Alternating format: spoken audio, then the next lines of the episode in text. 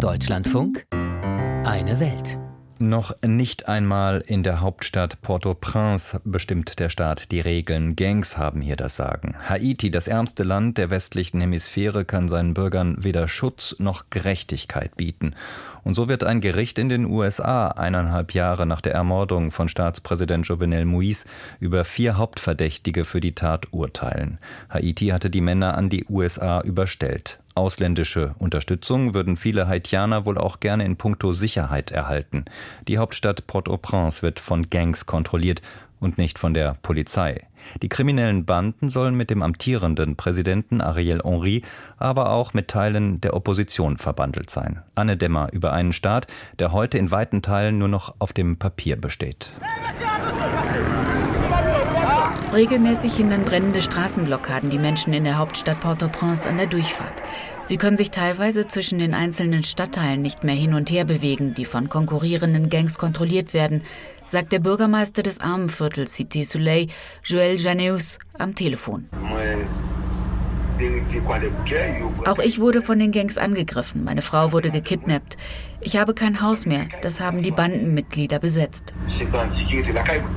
Seine Frau ist mittlerweile wieder frei. 40.000 Dollar Lösegeld musste er dafür bezahlen.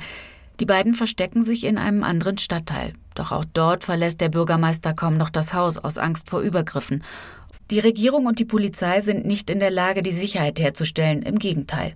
Entführungen und Erpressungen sind an der Tagesordnung, genau wie sexuelle Gewalt. Joe saß im Bus, als eine Gang den Fahrer mit Gewalt zum Stoppen brachte. Alle weiblichen Insassen mussten aussteigen, erinnert sich die 37-jährige Mutter. Fast alle Frauen wurden von Bandenmitgliedern vergewaltigt, weil sie nicht genug Geld dabei hatten. Es war schrecklich. Ich musste ins Krankenhaus. Die Vergewaltigung von Frauen wird als Waffe in diesem Krieg eingesetzt. Vergewaltigungen durch die Gangs sind grausamer Alltag in Haiti. Ärzte ohne Grenzen ist eine der wenigen Organisationen, die sich im ganzen Land bewegen. Oftmals müssen die Mitarbeiter mit den Bandenchefs verhandeln, um die Menschen vor Ort versorgen zu können, sagt Alexandre Massou. Wir behandeln jeden, auch die Gangmitglieder. Sie wissen, dass sie uns brauchen, bei uns kostenlos behandelt werden. Sie räumen die Barrikaden für uns, damit wir durchkommen. Aber klar, ganz ohne Risiko ist all das nicht. But of course, uh, there is never zero risk. Die Gangs haben zu 100 Prozent Kontrolle über Port-au-Prince übernommen, sagen die Menschen auf der Straße der Hauptstadt. Die Vereinten Nationen sprechen von 60 Prozent. Die Lage ist unübersichtlich, sagt Rosie Auguste Dussena von der Menschenrechtsorganisation Réseau National de Défense des Droits Humains.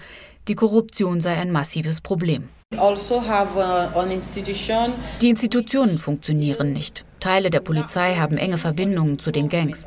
Und dann gibt es natürlich auch Mitarbeiter, die überwechseln. Und die Unsicherheit hat natürlich auch damit zu tun, dass das Justizsystem nicht funktioniert. Die Gewalttaten würden nicht geahndet. Der amtierende Premierminister Ariel Henry hatte bereits vor Monaten die internationale Gemeinschaft um Intervention gebeten. Rosie Augustus-Sena kritisiert, dass sich der Interimspremierminister nach wie vor auf die Unterstützung der internationalen Gemeinschaft stützen könne. Ihm fehle jedoch jegliche Legitimation. Ihm wird nachgesagt, dass er mit bestimmten Gangs verbandelt sei, genau wie allerdings auch Teile der Opposition. Doch der Ruf nach einer internationalen Intervention wird auch in der Bevölkerung immer lauter, besonders in den armen Stadtteilen, die vorrangig unter der Gewalt der Gangs leiden. Organisationen der Zivilgesellschaft hingegen sprechen sich überwiegend für eine haitianische Lösung der Krise aus. Denn zu präsent ist die Erinnerung an vergangene Engagements der Blauhelme. UN-Soldaten vergewaltigten Frauen, beteiligten sich am Missbrauch von Minderjährigen, wie Untersuchungen belegen. Blauhelme schleppten Cholera ein. Die 37-jährige Joe hat kaum Hoffnung auf eine bessere Zukunft für ihren Sohn. Die Kinder, die jetzt aufwachsen, werden sich morgen gezwungen sehen, Waffen zu tragen. Wenn ich meinen Sohn ansehe, er ist jetzt drei Jahre alt, empfinde ich tiefe Trauer.